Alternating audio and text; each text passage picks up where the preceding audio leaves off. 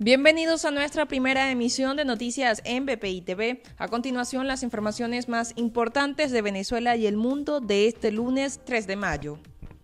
55 menores de edad se fugaron de un centro de detención ubicado en el cementerio Caracas. Así lo informó la organización Una Ventana a la Libertad. Mientras, el Observatorio Venezolano de Prisiones aseguró que podrían estar heridos debido a una reja rota por la que escaparon.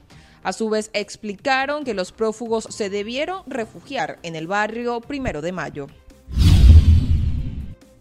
Un guardia nacional murió y otro resultó herido tras un ataque al comando de la Guardia Nacional Bolivariana ubicado en el municipio Santa Rita, en la costa oriental del lago, en el estado Zulia. Así lo afirmó Javier Tarazona, director de la ONG Funda Redes. También explicó que en el asalto se robaron dos fusiles y una pistola, pero que hasta el momento no han dado detalles sobre los atacantes.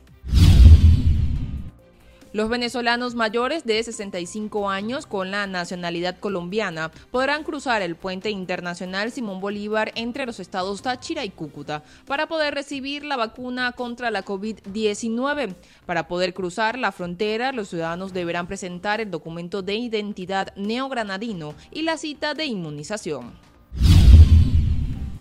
En Caracas, el transporte público solo estará funcionando para los trabajadores de rubros esenciales durante la semana radical que inicia desde este lunes.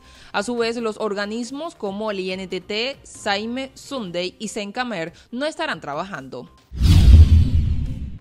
En Colombia renunció el ministro de Hacienda Alberto Carrasquilla, horas después del anuncio del presidente Iván Duque en el que anuncia que la reforma tributaria sería cancelada, en medio de fuertes protestas por el rechazo a los nuevos cambios. A su vez, el líder de gobierno le pidió al Congreso que se reformule las leyes producto de un consenso que no deje en incertidumbre a la población. Para el desarrollo de estas y otras informaciones, los invitamos a sintonizar nuestra señal en vivo y contenido on demand en bpitv.com o a través de Roku, Apple TV, Amazon Fire y nuestro canal de YouTube. Síganos en las redes como arroba bpitv.